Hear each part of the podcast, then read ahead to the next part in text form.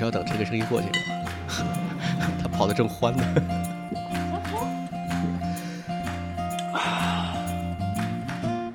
欢迎来到一坛酒，我是裴军。这里是心情复杂的二胖。这一期呢，特别的，就是录制特别突然，而且也是一个临时起意，直接就把设备支起来，开始进行录制的一期节目。嗯，为什么要录制这期节目呢？咱们简单说一下，因为刚刚发生的一个事件。你这句话好啰嗦，你自己剪去吧。嗯，今天晚上我们俩去看电影嘛，哎，然后结束之后已经是十二点半左右了，但天气还不错，所以我们就决定走路回，决定走路回家。呃，说明一下，在这期播客，可能大家会听到一些稀稀嗦嗦的声音，是因为我们的这个桌子上不只有麦克风，有设备，还有猫，还有两只猫。好快乐呀，他们走来走去的。对，嗯、回去的路上，在一个公交站台，我们就看见了有一位女性，嗯、站在公交站台后边儿，比较警觉的一个姿态。对，我们就发现，好像对面有一个男性在追她。公交站台，大家想象一下，就是有点像一堵墙，但是底下又是通着的。嗯，其实我们一开始看到的画面有一点滑稽，就这个女生走两步，然后很警觉，看看对面在干嘛，嗯，然后又走两步，对面的男生就应该是喊这个女生的名字，呃，然后说一些我们听不清楚的话。但是我看到他找不到这个女生的时候，他看不到这个女生的脚，他就会蹲下来看这个女生具体在哪儿。把拖鞋通过公交站台底下的那个空隙扔过去，所以我一开始是以为，哎，这俩人在干啥？是一个啊秦王绕柱走的状态吗？就是 秦王绕站台，对，就这么说可能会有点滑稽，甚至有点觉得还怪可爱的。嗯，但下一秒就觉得是有危险的。呃，是有危险的，而且在咱们接近的时候，确实发现女性她是很压抑住情绪的。嗯，我因为咱俩是并排往前走嘛，我嗯更靠近站牌那一侧。嗯，我问这个女生说：“哎，您好，需要帮助吗？”呃，女生当时就是很小的声音跟我说了两个字，说报警。嗯之后就是咱们各自，你靠近那个女性，然后我去阻挡那位男性，并且去报了警。而且在这个过程有一段时间，咱们分别跟这位男性、女性有交流。嗯，我跟这个男性还有很多的肢体接触，但并不是打架，就是阻拦对，阻拦，一直等到警察出警，并且警察找到咱们，咱们把这位女性，呃，用护送这个词还是怎么样，就陪伴吧，陪伴等到警察对，因为他也坚持不需要我们在场，然嗯后也特别不希望之后再打扰我们。也是一个感觉挺为咱们去考虑的一个人，对，就是我们刚刚经历了这个事情，然后在这件事情的过程中，就发现其中有很多的点是值得一聊的，并且有一些引发的现象啊，或者就是刚刚咱们经历的那些东西，嗯，啊、是可以来进行一期探讨的。所以有了这期节目，非常临时起意。现在的时间是两点半哦凌晨的两点二十六，带着一些气氛。嗯带着一些气氛，是的，咱们刚刚接触到这个女生的时候，你问完她是不是需要帮助，其实我没有听见那个报警两个字，啊，她声音特别小，因为看见就是出现了两个人，然后嗯这个女生也站定了，所以那个男生就迅速的从公交站牌的另一端钻出来了。啊，他是钻出来的是吗？我忘了他是，我印象中是钻出来还是啊？他应该是钻出来的吧？因为哦咱们走过去的时候，他正好半个身子在往里，就是在在在钻那个站台。对啊，这个时候其实就已经开始去站在那个女生旁边嘛。嗯，嗯、如果你不在的话，基本上不知道这个帮助的方向，肯定就事情不是这么发展的。嗯但是因为我们刚好是两个人对两个人，所以我去站在那个女生旁边之后，这个男生基本上就是冲过来要跟我们三个人理论一些什么的一个状态。对所以你就开始拦着他，然后把他一开始只是想把他拦远一点儿，但是他啊可能越冲越近。他在使劲，对，他有一点就是带着 一点也不算助跑吧，但是那个劲儿就是脚在蹬地，使劲往前往前扑。嗯然后我刚开始伸手拦他，后来发现光伸手拦不住，我就用我的肢体来阻挡他。嗯，那我们说一下他们分别告诉我们的故事吧。其实啊这个部分我们、包括我们转述本身可能也会有一些。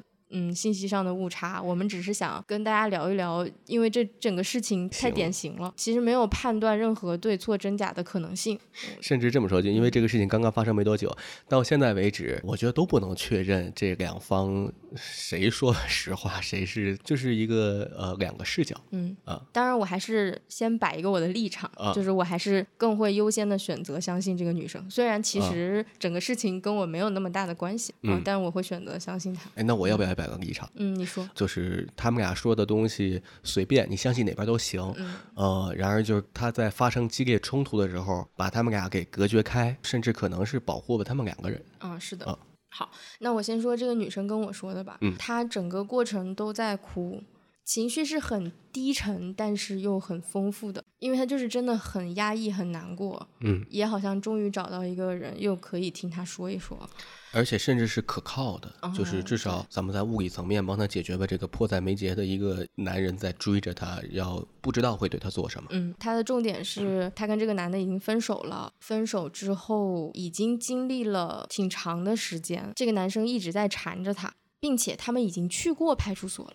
就他已经报过警，去过派出所，在派出所发生的事情可能就是调解。这个男生就要求说：“那你之前过程中，我们家好像给了你什么钱，我也给你发过红包，这些所有的钱都算上。”这个女生一直在说：“我真的都无语了。”她说她在派出所，当时她也没有那么多钱，她就找朋友借钱，借了一万，已经还他当时就给了她一万。啊，他的意思是在派出所有人见证的情况下，然后那他们在派出所达成的和解可能是互不打扰、签字、按手印，但是没有用，因为我们的派出所能做到的就是做到监控也就是啊做到这儿了。签字按手印。但是在这之后，马上第二天就还是嗯继续联系他。他应该是刚刚找到了最近的这一份工作，离我们是这个女生是吧？对，啊这个女生离我们晚上遇到她的这个公交车站也很近，所以这个男生就是不断的在他的工作场所堵他。一开始可能会直接找上门去，然后慢慢这个男生也知道闯进去也没有什么用了，会不嗯断的在附近溜达。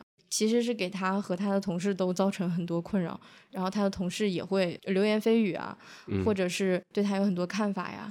然后这个女生也在强调，她有很多的职场压力，就啊本身她是空降到新的工作，可能就有一些难度，然后现在还因为自己的私事又给这里添了很多麻烦。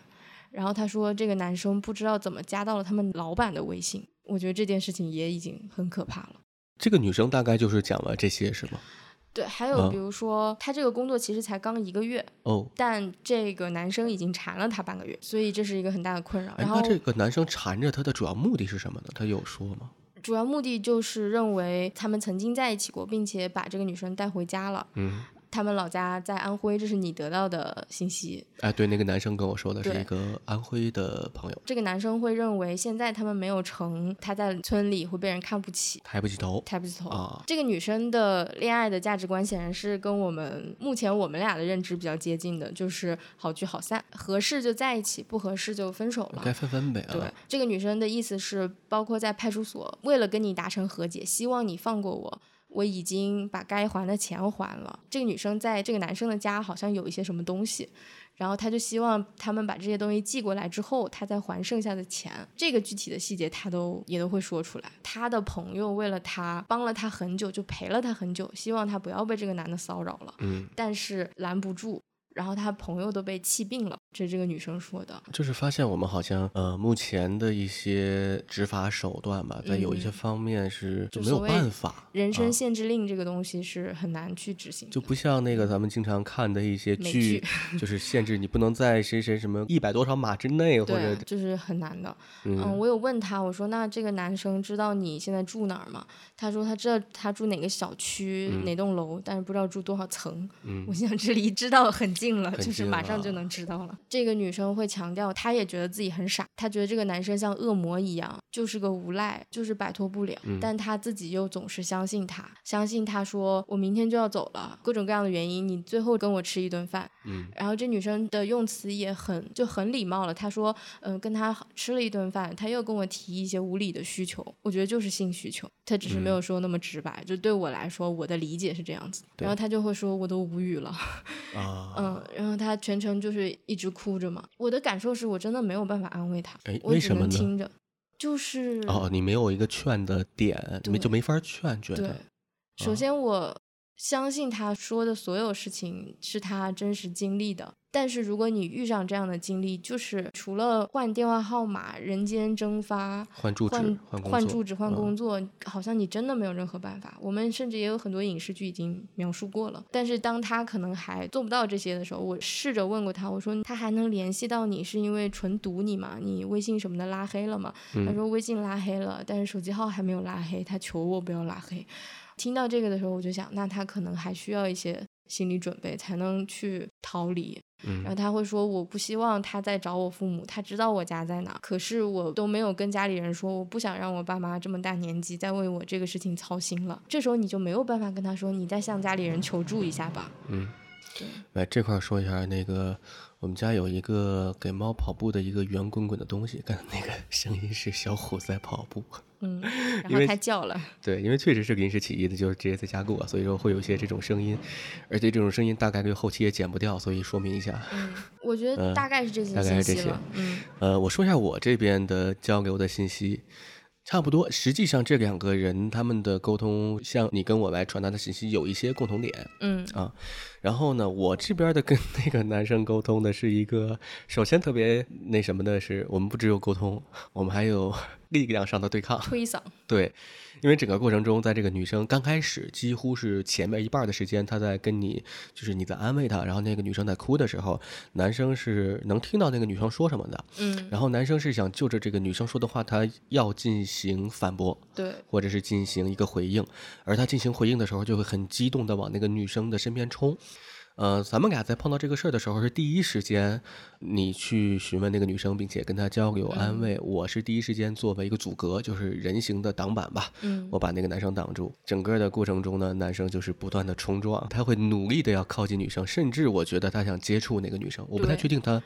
会不会动手？对，首先是我在那个女生旁边，我都觉得不安全。啊，是的，我感觉到那个男生他的那个冲劲儿的话，我当时想的是，我一定不能让他靠你们那么近，甚至有一个瞬间，他在跟你对话，他说你不用太什么什么，他伸手扒拉你那一瞬间，就那一下我没挡住嘛，然后马上给他就。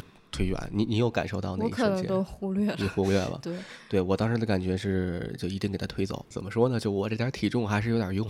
中间有一个地方，我感觉到他已经就是离我们很近了，然后他在跟我们俩同时对话。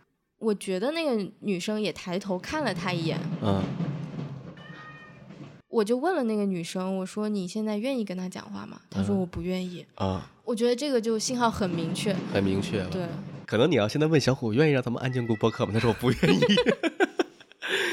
呃，这个事儿之所以咱们现在这么聊的轻松，是因为这个事情到最后实际并没有，至少在咱们面前吧，没出现什么特别过分或者特别超出那个安全等级以外的事情。对，呃，相对之下还可以。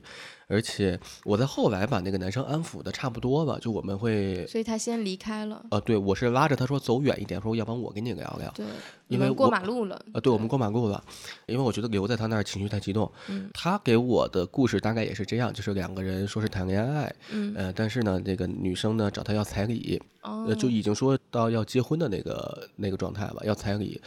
然而要那个彩礼就非常高，嗯，呃，要很多很多钱，他们就去谈彩礼，并且家里给了这个女生一些钱，嗯，再到之后，他发现这个女生同时有其他的交往对象，并且同时也在向其他的交往对象要钱，嗯，在这个过程中，这个男生受到了巨大的委屈，就是这个男生一方面是钱的损失，另外一方面是这个情感的损失。而且这个男生他非常在意这方面，他也提到了带过这个女生回村这事儿没有成，然后村里人都都说他被骗了，笑话他哈哈哈之类的，他觉得抬不起头。嗯，这是还挺典型的一个中国的一个现象吧，算是。我就要用这个词了，国男，典型国男。确实，但是你要这么说，嗯，怎么说呢？反正至少我，我是从小生长在北京，嗯，在面对这种情况，我是可以站着说话不腰疼的。我没有经历过那个乡村的状态，那个有点乡土中国的那种村民的相处状态的，就是各家都熟，然后大家要活一个状态。其实之前有过一篇文章，是人物还是谁的一篇文章，就大概说我要花几百万到老家盖一个不住的房。就是他的目的就是让全村人看到我在外面挣钱了，现在回家能盖房了。但是这个房子他也不住，他的工作生活也不在，他肯定在一线城市嗯或者新一线城市，他在这些地方打拼。嗯那个老家的房子使用率特别低，就是锁起来，嗯那他也得花这钱花出来，然后嗯房就扔那儿，这是很强烈的一个生活在这样环境的人们的一个需求。嗯而这个男生就是很典型的，他就觉得我如果带一个姑娘过去，最后没有成，甚至还大家都知道这个姑娘找我们家要过钱，然后大家都笑话我说被骗了。嗯所以到最后，实际上我追问他好长时间，我说你到底要什么？你是让这个女生把钱退给你，还是让她到底要干什么事情？因为我是比较茫然，我说你纠缠她干嘛呀？那你是要打她吗？嗯啊，我感觉你也应该不是要打她吧？就是我后来跟他聊嘛，嗯他就说不出所以然，他甚至他给我那种感觉，就是他甚至想让这个女生回去跟他结婚，嗯，就是你知道，就在我看来就，就我不能理解。我哪怕能理解，我也是，也就是到能理解这块儿了。而且我的那个能理解是有点儿是属于我的一些那我我我甚至是那种高姿态的，我那种我站在高处哦，我能理解，但是我真的觉得就是没必要。嗯呃，这个感觉，但是这个事情是是也很唏嘘嘛。它是一个至少是我没有生存过的那个环境下产生的观念。嗯然后这个男生到最后，他的情绪很激动，并且他展现出了他很委屈的那一面。后来我跟他过完马路，然后在路灯的照耀下，呃，这个男生的脸上全是伤，嗯是被女生的指甲抓的，就全是指甲的抓伤，嗯可以看出是刚刚抓的，因为正在就还在流血。嗯，然后他的手机屏幕也摔碎了，只有四分之一的地方可以显示是刚摔碎的。那个女生提到说，呃，男生手机摔碎了，因为他刚追我，路上跑着把手机摔碎了啊！然后他说也怪我，这也怪我，那你别追我呀。对呀、是啊，是。对，这也有一个立场，就是我们说理解这个男生对于某一些他所处的环境可能无法嗯摆脱那些环境的影响，不代表我们认为他因为那个影响来啊，那当然追这个。女生就是对的啊。对对就我们只是理解说他可能很难摆脱那个影响。对，然后大概是交流是这么一段事儿。完了之后，因为就是刚开始接触你就报警了嘛。嗯，还有几个细节，一个是。其实这个男生让我听清楚的第一句话就是我们村里人都怎么说我，说我带回去一个小姐，一个婊子。对对，他其实听到那句话非，常的我就已经觉得这个人不可信了。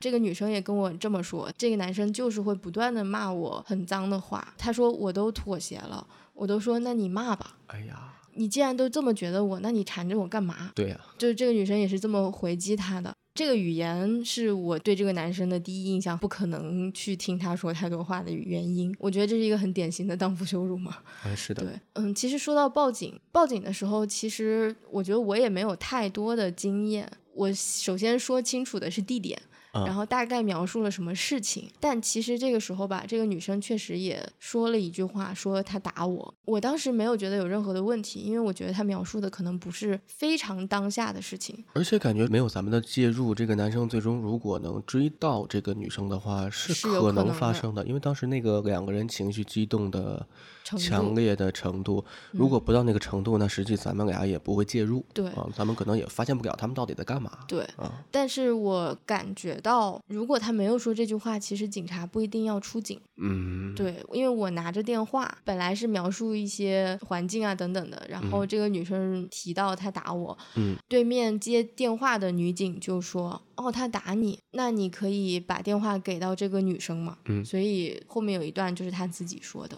包括因为她可能最近也报过警，也去过派出所，所以可能那边也有她的信息，啊就，核对了一下，就说 OK，那我们会马上出警。在你报警那时候，我其实是一直在跟那个男生，我在拦着他，因为咱们在报警的过程中，那个男生是非常激动的，嗯，那个男生很明显说呃，不想报警，不要再把我，就是不要再为难我那种感觉。嗯嗯，而且，哎呀，我其实这个笑容有点不该啊，但是确实在你报警的时候是我最辛苦的时候，我在对一一他一段激动的时候，他最激动，然后我就一点儿点把他拱回去。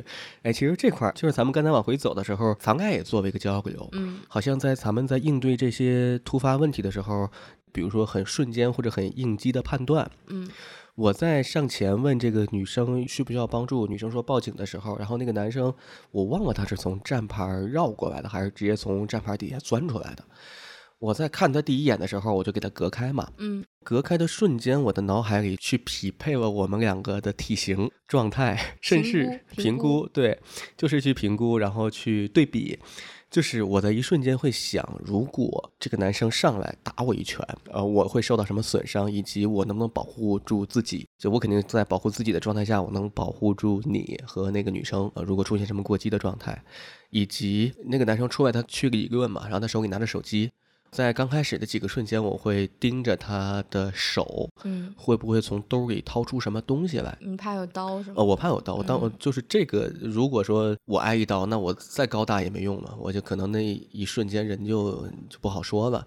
我会想，如果他有掏东西的动作，感觉是什么凶器或者干嘛，我会瞬间就不管他掏啥，我就先踹他一脚，嗯 我得先踹飞再说，然后哪怕踹飞完之后拉着你就跑，嗯啊，再说，就是我在面对这个冲突的时候，实际上也是在做了一个瞬间评估之后，才跟这个男生开展对抗的。嗯这个瞬间，我是在后来咱们就这个事儿解决完之后，陪伴着这个女生等到了警察之后，咱往回走，咱俩聊天的时候，我在想，哦，那一瞬间我就是我的脑海里过了这么多的事情。因为我们是两个人遇见这个情况，确实有男性在。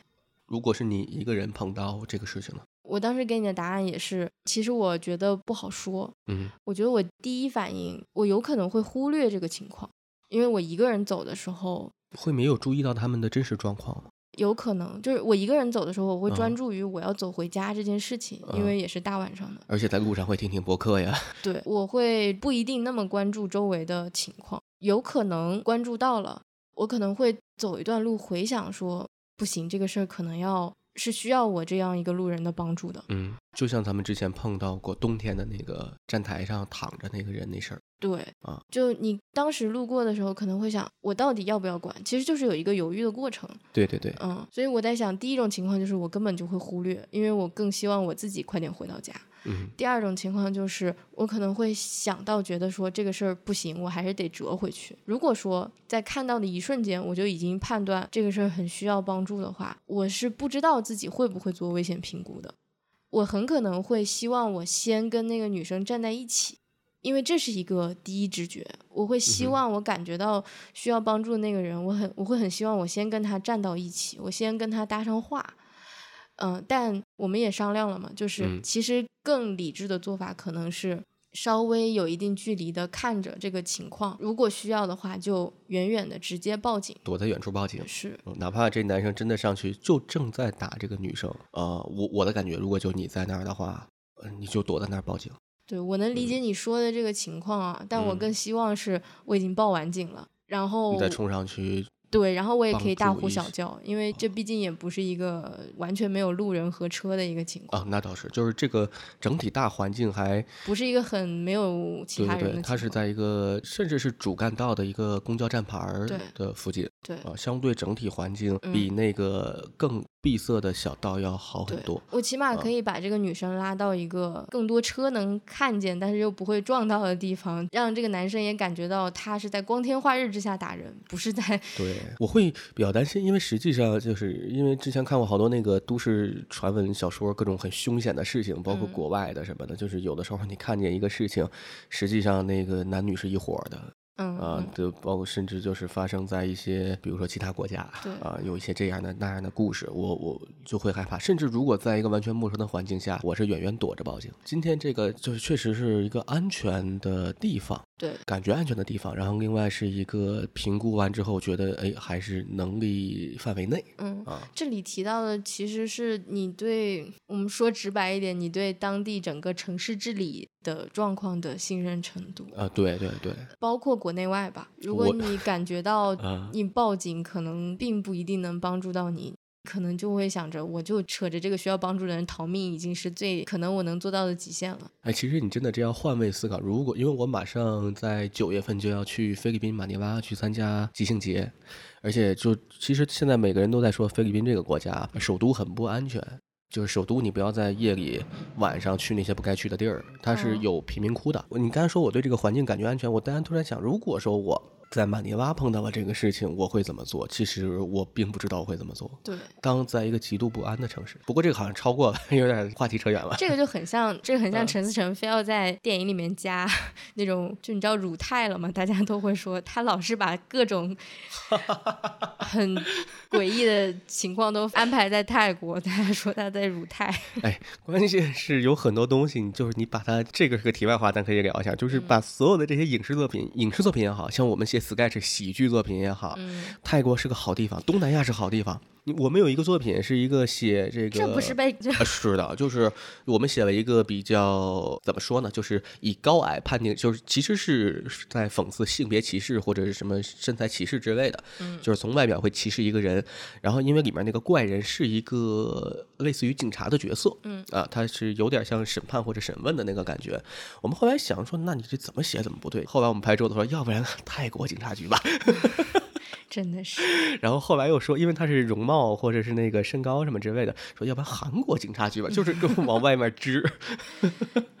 说实话，这呃也是跟我们下面要聊的很有关系啊是的是的就是警察来了以后，哎，那这是挺重要的一点。呃，警察来之后发生了什么事儿吗？首先必须说我们自己做错了一件事情，哎就是我的手机带出来的这个是一个只有网不能打电话的手机，所以在确定要报警的时候，我就赶紧跟你说你手机你手机，然后我就用你的手机打的报警电话嘛。嗯，好巧不巧，你的这个手机号呢是一个拦截一切陌生来电，对 因为太讨厌，就骚扰电话。我那个手机只要一打开，它是我最早公司注册用的，对就是所有的那个什么，你公司需要贷款吗？你买房吗？就我我就索性我去他的，我全部拦截。然后过嗯程中呢，你又一直忙于在拦着那个男生，啊，对，我就很认真的在听这个女生说话，我就真心的没有注意到手机有没有发生什么事情。后来发现你不光拦截，你还静音嘛，所 以哎呀，我的等我确实呃觉得，首先是你把这个男生已经劝走了，啊然后这个时候我们确实觉得时间有点长了，我也被蚊子咬了很多啊！包了。而且确实看到了一辆警车从那儿开过去，然后他没回应。对，所以我就赶紧看手机，发现已经拦截了七个来电。我操！这个事情确实是咱们做错了，做的不好。这个时候等到警车再来呢，我也可以理解人家急躁，有点怨气，因啊为确实没打通电话。我第一时间我们也是道歉，抱歉来的，这个真的没有办法。先报警再抱歉。对，蛋哥。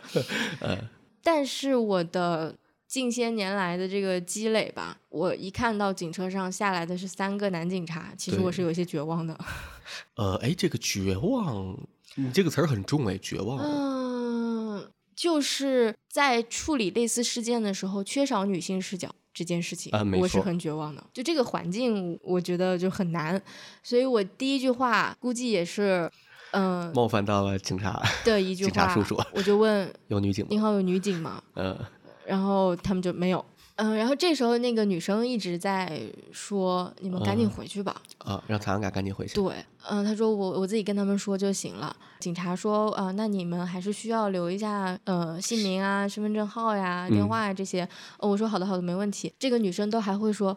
以后不要给他们打电话吧，就是她完全是这种不希望打扰到我们的一个心情很。照顾他们。嗯嗯但在这个过程中呢，让我很不爽的事情就发生了。嗯，这也是我们不知道这个播客能，反正咱们俩没有流量，就是 就是我们就先说啊，哎然后到时候再说。其实这个也是引发了咱们一些思考跟回来的时候的一些讨论的原因。对，以及是让我真正有情绪的原因。我们俩在就是跟这个男生女生沟通过程中，其实是没有什么情绪，就是希望他们就是我我能化够解冲突。对对对，嗯，我们能够等到警察来，就是我们期待的一个结果。我有想过要嗯去做笔录，我觉得那都没有问题。嗯、警察首先给我的感觉很不好的是，他不觉得这里有一个受害者，哎，他在推进流程。啊，是的，或者说，我可以理解他见过的人太多了，他觉得这个人即使报警了，也不一定是个受害者，但他丝毫没有要跟现场有一些情绪沟通的意愿。我个人觉得，我还是很尊敬的这些警察同志们，也是大半夜出警，但是给我带来了一些不适的感受，嗯是我觉得他们没有认为现场有一个受害者。我可以理解他们可能见过太多的人了，太多的情况了，他们觉得即使有一个人报警了，他也不见得是受害者。我可以理解这件事情，但我觉得现场没有任何情绪关注或者是情绪沟通的意愿。我会想象的啊，他起码会说啊，这位女同志你好，你现在已经安全了。有什么事儿我们警局再说。他全程就是在推进流程，以及我忘了我说什么的时候啊，他跟我说我不需要你来教我这个流程。对对对，嗯，这个警察叔叔，呃首先是三位警察叔叔，啊、下来之后呢，说实话态度是有点，甚至是蛮横吧。我不知道这个词是不是有点过分了。起码有一位是蛮横的，有一位，有有另一位是帮腔的，唯一的小年轻就是乖乖的，就是在做事。呃，那个情绪感受是能感觉到的，就是他们是那种，这个其实也是我想延伸讨论的一个话题，就你能看出来，他们明显是带有那种职业倦怠感。倦怠感，就是他不是说针对这个整体的，比如警察这个行业，他是针对那种大半夜加班，就那种，哦或者是说可能呃，甚至有可能他忙了一整天，甚至还哦，我觉得不知道忙多久，我觉得警察应该是会值班的吧。因为这个咱们具体不知道嘛。因为三位警察一下来之后，首先第一是在态度上，他并没有像你说的给一个情绪方面的安抚，会有种感觉，就咱们两个路人都在对这件事情的当事人都在进行安抚，哪怕我在最后对那位男士都是在安抚的，嗯然后直接把那个男生给他安抚走了，他后来自己离开了。嗯，但是这个警察一下来，他的状态跟问话，实际上他是一直带着审讯感的。他就是让我感觉没有任何帮助。呃对不知道为什么。对，玩玩呢，在这个过程中，同时能感觉出他对你和对我的两种态度。直接说结论就是他跟你说话是在跟一个人说话，他在跟我说话就是在跟一个女的说话。呃，甚至是在跟我的女人说话。呃，这个呢有一个小的背景，整个流程差不多了。我嗯几乎是因为对他们前面的这个处理有一些不满，所以我在反复跟这个女生确认说：“你确定不需要我们在，对吗？”然后在这个过程中，他跟你说了一句话，他说：“你劝你女朋友以后穿多点儿。”今天刚好我也是做了人生第一次的突破，我穿了一嗯件这个、一个挂脖的运动 bra，然后它也是一个大露背的。其实我腰和肚子露的不多，就裤子拉的挺高的。上半身确实是我人生第一次穿这么清凉出门，让我感觉就是很爽。就是感觉他是非常带有性别倾向的一个话语对来跟你来对话。对，同时，在整个的前面，他刚到，并且跟你对话的过程中，嗯因为我手机电话拦截这个设置，嗯导致他跟你说话是用很不客气的态度。嗯呃，这个态度在我看来是有审讯感的，嗯是有那种一方面是抱怨你，同时因为时间比较晚，有可能是加班值班怎么样，他们确实很辛苦。我觉得我是能理解的，甚至在稍后我的一些观点中，我是能感觉到他们也有他们的那个无奈感。嗯，但是后面关于完全就跟你说话的态度，跟我说话的态度，以及他来评价你的穿着，极其的典型。甚至评价你的穿着都不是跟你说，而是在跟我说。嗯，这个事情说完之后，你给他翻了个白眼儿，其实也不是特别明显的白眼儿，我能我看到你的，不是翻白眼儿，我的内心活动是，嗯我很想跟他理论一下，但现在这个警察处理的不是我的事呃情，是另一个女生的事情。对，我现在不应该给他添麻烦，对就我我不想要给他添麻烦，嗯然后这是我的内心活动，但我的表情，我猜测我透露出来的是一种嫌弃、不信任，而且这绝对的个不信任。嗯这个时候，他让我很难受的是，这个警察马上就指出了你这一点，对同时他想要跟你，甚至想跟你开启一个辩论或者争论或者之类的对话，而非常他不专业。呃，在这个时刻，他没有顾及到真正重要的是，有另一位还在哭泣的一个另外一个女性在那边，她需要帮助，对，他还把重心放在了咱们身上。对，就这点，我觉得一方面是让我觉得不专业，另外也是我觉得我对他的评价会比较低。而且像他们说完那句话，我觉得都算了，就不就随便打个哈哈出去，你赶紧去处理这边的正事儿。嗯，就是我觉得我们都能有这样的感觉，而你为啥一个？呃我觉得这句话可能要酌情，但我先这么说吧，就是觉得为什么你一个警察在这儿没事儿找事儿呢？实际上是这么回事儿，这个东西是更让我产生不适的。这边有一个更重要、更需要去关心，或者哪怕你就把它对待成你的工作吧。嗯你挖到车上挖回警局，你去做做笔录、做工作，你你要完成这个工作，你没事儿在这儿，你干嘛呢？嗯啊，我甚至对于前面他们的态度不耐烦呀，或者真的很辛苦啊，值夜班，我是能理解的，并且我甚至能理解他们的那种无奈感，嗯因为我之前也听过一些警察他们录过一些在播客上说过一点点自己的工作日常，对对他们可能说的有限，但他们能说的那一部分说完之后，我是非常共情的，因为实在是他们几乎天天碰到的都是一些糟心事儿，嗯。甚至说是一些在咱们看来比较糟心的人吧，因为嗯。都是处理的各种，而且像基层的派出所的民警，他们不像电视演的像刑警什么的，真的是案子都是每个每个案子，嗯他们更多的是家长里短，甚至是奇葩的各种事情。嗯，或者大家可以去看《警察荣誉》那个电视剧，嗯那当然里面可能有美化的部分，但也基本上在聊，就他们会遇到多么鸡毛蒜皮的事情。对，对就在我的心里，实际上当一个公职人员他不耐烦的时候，我能接受的，因为我觉得嗯他他有他的压力。但是当他表现出不专业的时候，就是我觉得，底线吧，嗯，我会失望。嗯啊、我我真的会失望，这点是让我有一个产生一点点情绪的部分。嗯，而我的生气就是很直接的。各种原因吧，其实我从小到大并没有受到过那么多关于性别上面的一些冲击，嗯哼，比如说，我是起码我不觉得我遭到过性骚扰，算是一个幸存者。我觉得我路上迎接的眼光也是各种各样的，这种很轻度的我就不管它叫做性骚扰了。嗯嗯，但具体的这种咸猪手或者什么的，其实我是没有遇到过的。嗯啊、然后关于穿着上的规训也不算特别多。可能我妈会稍微说几句，嗯，你稍微穿什么注意一点儿。但是在十八岁以后，因为我本身穿衣服的风格也不是很，也比较保守，嗯对他们都已经不会跟我去强调这件事情，强调的就是希望我注意安全，已经不会再说你要怎么穿衣服这件事情了。嗯这是我第一次遇到一个男士说以后多穿点啊，这也不是很安全。呃，然后他还是一个公职人员，他还是对着我的男朋友说：“你让你女朋友以后多穿一点啊！”就这太点了，这一层一层的。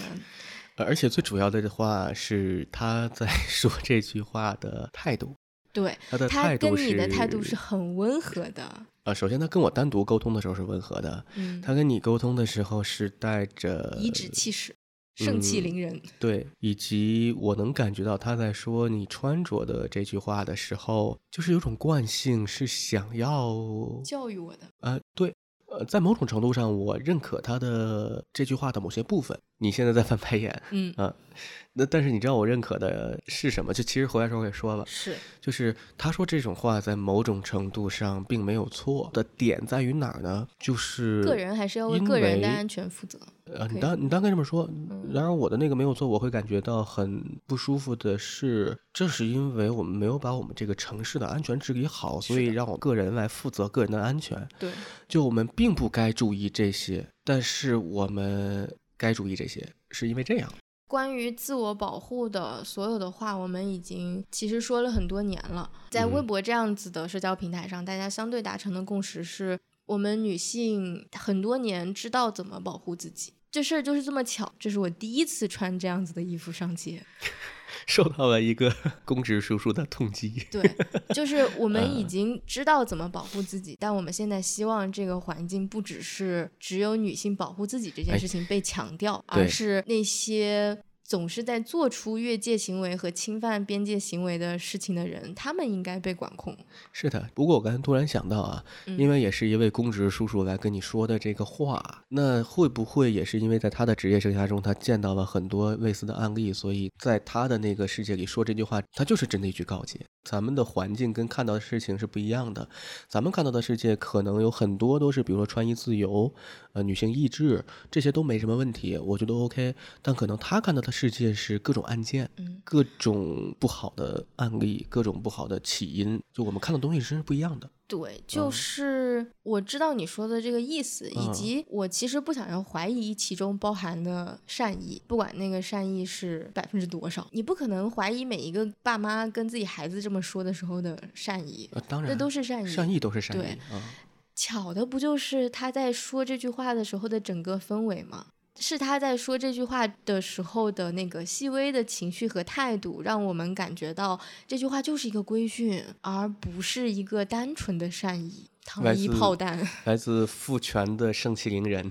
是的，你你会发现它是一种，这个我觉得是咱俩碰到过的，算是第一次在现实世界中的一种碰撞。刚好是跟你一起碰到，其实对我来说也是，我人生也是比较少受到这种碰撞的。因为很明显，我觉得不管是从身份，还是从咱们分别日常接触的东西，所谓的我们的信息圈吧，对我们可能每个人有每个人的信念，或者有每个人看到的所信奉的东西，这完全是一个碰撞。可以说，咱们跟那个公职叔叔是两个世界的人。嗯，在某种程度上可以这么说，我们的日常接触、日常的生活跟每天干的事情完全不一样。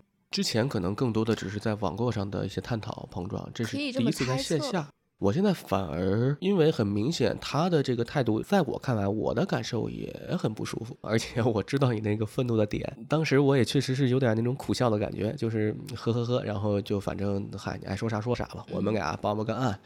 完完事儿跟我们没啥关系，你把这个当事人带走，我们就回家吧。其实我那瞬间是想跟他激起了我跟他有点辩论欲或者是探讨欲的。我们俩都是把这个压下去了，对，呃，因为旁边有一个当事人，那个事情是证实，他就是你你你肯定对对，咱们在干什么？咱们反正整个这两个事情都特别有意思，咱们属于是把这两个事差不多平描的描述了一下，以及跟他说了一些咱们的感受。嗯，感觉前后两个事情就是两个很典型的事情。第一个事情是。碰到了一个两个人有冲突，并且在当时咱们刚刚到的那个看到的画面，是这个男生明显他的不管是体力优势还是他的力量都是优于这个女生，而且他们正在互相追逐，嗯，咱们会介入，然后同时咱们跟他们交流，发现了一个非常典型的故事。然后再到我们报警，嗯然后警察叔叔到，到了之后跟你对话，跟我对话的整个的态度，那就非常的典型。说实话，我并没有想好咱们到底这期播客要聊到什么程度，因为它是一个事发突然的一个事儿。我可以说说我的感受吧。嗯，我到目前为止整个过程，包括回到家，包括后来到家之后咱们收拾完开始录播客，我的一个整体的感受是，还是说开心大于其他情绪。嗯。因因为在我看来，不管那两个人发生了什么，他们之间说的信息是怎么回事儿，以及到底是谁强谁弱吧。因为后来我把那个男生带到路灯底下，那个男生脸上的伤特别多。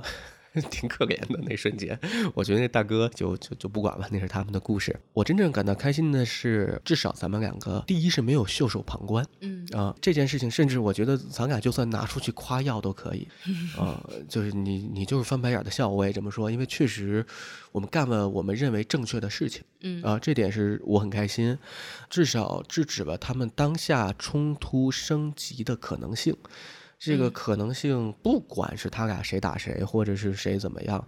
都是一方受伤，一方要不然是拘留，要不然是甚至更严重之类的，嗯，对，都不是好事儿，嗯，没有必要，没有必要。我在后来劝那个男生的时候就说：“你看，你都他跟我讲的是另外那个版本啊，就是说有很多很多钱，或者说一方面你这些钱，你你现在你到底要什么？你现在你跟他纠缠，你说你把他打一顿，那把你伤害呃那个叫什么什么什么伤害罪，然后给你关个你是关十五天还是关个什么三年以下、三年以上之类的。”那你再损失还是怎么样？我后来用这种方式来劝他嘛，嗯，然后我是在引发他的跟我的交流的，就是倾诉欲，我在那听，这样的话他就不一个劲儿往你们那冲了，嗯。后来我给他拉走，坐那聊天，包括过马路，哪怕真的是这个男生原本如果没有咱们俩，他会上去打这个女生，那这个男生也会被抓起来。就是在这一点上，咱们也帮助了那个男生。未来的事情管不着，至少在今天晚上。在这两个点上，我是挺开心的。这应该是我第一次做这样的事情。嗯，之前我做过的那种事情，其实咱俩都碰到过。有一次冬天，有一个人躺在站台上，咱们走过去很远，后来一想，大概事儿感觉不太对劲儿，要不要报个警？这么冷的天，因为好像下雪吧那时候。嗯，人会不会晚上冻没了？准备回去报警的时候，发现那地儿没了，人走了。嗯，那算是一次。然后，但是那种人都是属于一个静态的。就是我们出于我们的恻隐还是怜悯，反正那种感觉，就好像故事只是发生在我们自己身上。对对对，这次是真的，我们要付出点什么，有那么一点点小小的冒险。我觉得今天是我女性主义理论照进现实的一天。哦，首先是白天出门的时候，觉得外面真的很热，刚好我也在家运动过了，我就觉得可以顺便就穿着这个运动 bra 出门。嗯，这是服美意相关的一个点。然后出门了之后，我也很开心。然后遇到这一对男女，了解他们的故事的这个过程，我觉得是真正在现实中遇到这样子的案例。因为以前都是在社交媒体上看到遥远的故事和身边的真实的案例的冲击感是很不一样的，完全不一样。两个激动的人就在这里转圈圈。是的，而且你去听一个女性诉说她遇到的事情的时候，其实我觉得无力感要大于大于所有的。我觉得我没有必要说什么共情，我真的共情不了，我真的没有遇到他遭遇的这么。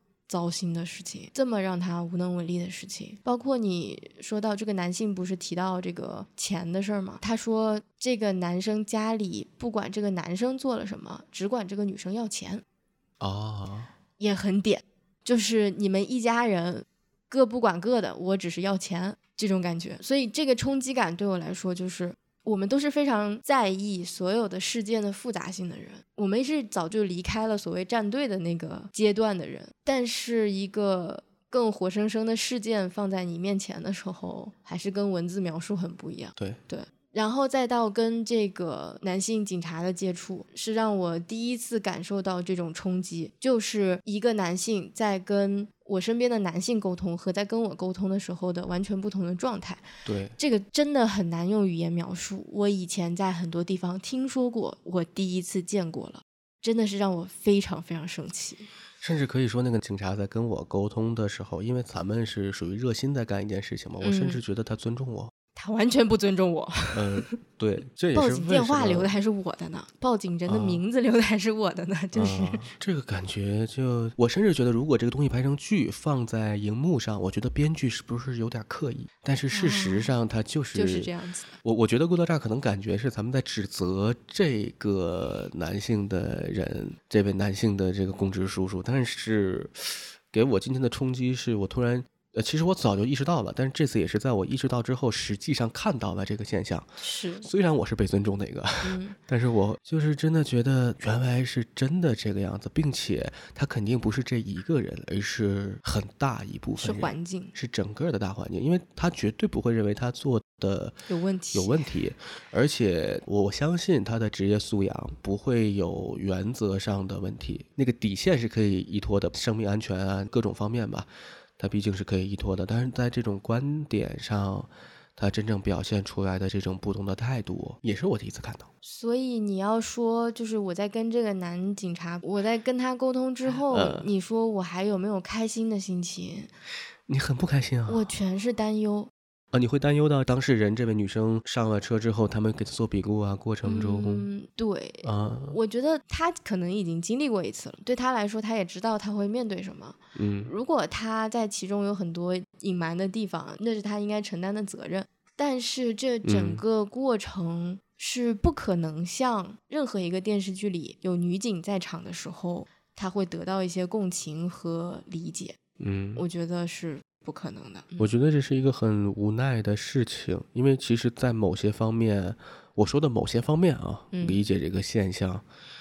可能我你可能又要翻白眼了，是一个直男的宏观描述，就是从一个大环境来说，我们的资源分配，嗯，达不到我我们提供不了这个成本，就是我们只有这么点人，我们只有这个排班或者我们，因为咱们俩现在在这个地方是燕郊嘛，它甚至不是北京，它是一个河北的一个飞地，它离着北京很近，它警力资源以及说人们的态度啊各方面，因为毕竟警察这个职业。理想化的状态，它可以是面对当事人、面对报案者是服务态度，嗯，但实际上那个有点太过于理想化了，嗯，我是可以理解，公职人员不单单是警察，包括很多消防啊、医疗啊，甚至其他的各种，是一个存在压力、存在着很大的不确定性，就甚至我们都缺乏有专门的心理机构去对他们、对他们有有关系，是的，嗯，所以他们是处于这个状态来保证这个社会稳定的情况下。你如果再像去，你像要求餐厅服务员那样要求他们，那这个有点儿就不现实。嗯嗯。而且另一方面也也是不对的，坦白说啊。你刚刚说的这些，我确实是都理解和认同的。嗯。只能说，当他回到具体的案例的时候，你就会更无力，啊你就会只能担心这个女性她能否得到理解。因为各打五十大板这个情况，我们已经见过很多了。然后像她跟她的这个前男友的纠纷，如果确定不涉及到暴力的部分的话，它最多也就是一个调解。本身这个机制能够帮助到他的就已经很少了。他要做的本身大部分的事情都是自救，但是如果他在自救过程中还会受到一些不理解，甚至是被教育，甚至是说那你你也有错啊，其实对于他来说，这个自救的成本也会增得很高。这就是大部分女性现在面对的情况。对，是的。如果从一个体量上来说的话，女性是在现在这个社会中活得比男性要多付出一些东西的。不是一些哦，很多哦。嗯，对。其实这个有点就是超出咱们今天碰到这个事儿的讨论啊。嗯我也会产生那种无力感呢。在很早之前，大概两年前、一年半前，我还在公司里，那时候北京公司招人，然后我就也负责点这个招聘的事儿嘛。完了呢，就招到一个我们需要一个调研的研究员，然后招到一个女性研究员，然后她岁数也差不多，她之前没有生过孩子，但她岁数差不多是该生孩子的年龄。我们就是真的就是要问她说你有没有生育的打算？然后呢，她当时是说没有，但是后来又发消息说不好说。我们几个开会，开完会说那没办法，因为那时候刚北京公司应该就三个人，我们的预算有限，就说如果招进来，然后他休产假，这个负担对一个创业公司也是个负担。嗯，然后后来就这个人就没有用，并且我是私我我是先是那个公司的账号我给他发一个，嗯，然后在私底下给他发了一个消息，就是抱歉怎么怎么着怎么怎么着什么什么什么之类的，就我站在我个人角度给他发了一个长信息，他是一个两头无奈的事儿。作为一个嗯公司来说的话，确实有一些承担不了的东西在这里头。嗯我们的法律在一定程度上，就是这个劳动法来制定说，女性哺乳期间你不能辞退啊，不能怎么样，一定要到一个期限。它看似确实是出于一个好意，就是形成了反向歧视。呃，但是嗯实际上导致公司索性我就不雇你呗。嗯而且你要有孩子的话，我会考虑你是不是要顾孩子，你对于公司是不是上班没那么用心。你没孩子，我会担心你要不要生孩子。你说怎么弄呢？这事儿，嗯，那韩国人很牛逼啊，就不生。对啊，而且我那天看完那个消那个文章，我估计大家都看到同样的文章，嗯就是你跟韩国人讨论问题，韩国人特别有一个万能的结束语，说这有什么呢？再过一百年韩国就没了，他们就不生孩子，太牛逼了。其实我觉得这嗯个趋势，人口问题大家都讨论的很多，就是民间的讨论真的很丰富。是否能最终影响到所有育儿相关的决策呢？能不能把生孩子、养孩子这里的这个成本分摊到可能大家更觉得合理的一个程度呢？确实是很难。可能我目前觉得最难过的事情是看不到某些公家的声音和哎方向。公家公家的声音方向很明确啊，开放二胎，开放三胎，还不够明确吗？就是让你生啊。方向是让生，没说成本怎么分担呀。我说的是成本如何分担这件事情。他他他很难的，很难的。对，我记得哪个国家是的，他他会给一点钱，但给那点钱就呃，是这样。象征意义对，包括俄罗斯嘛，也会有补贴。其实还有一点，就是你生孩子，你如果说单看说是一个成本问题，就我生个孩子，你就必须有人帮我养，其实，在某些程度来上来说，也是有点儿没那么有道理的。你毕哦竟自己的，不不不，如果呃，就是权利和义务是匹配的。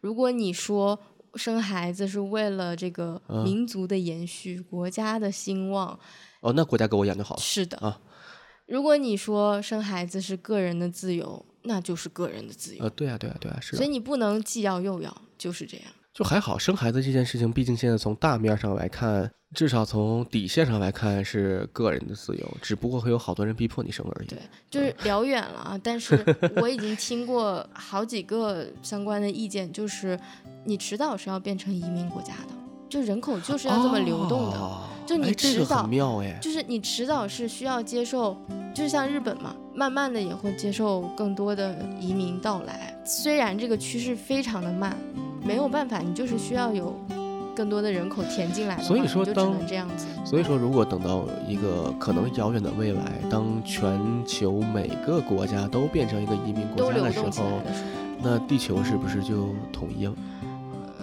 就很久了 就是这是一个美好的希望就是当流动越多的时候大家互相之间的理解可能会越丰富一些。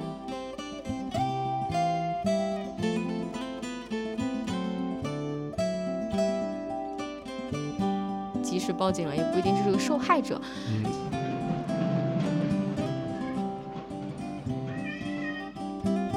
但他丝毫没有要跟现场有一些情绪沟通的。你要不要等一会儿？他先跑正欢呢，你叫他想一想。小虎都飞起来了，刚才。他就是可能想让咱们跟他玩。议员。你你你要不要从头从从头说一遍这个话？很难剪啊。其实你把中间那段剪了，真的是可以的。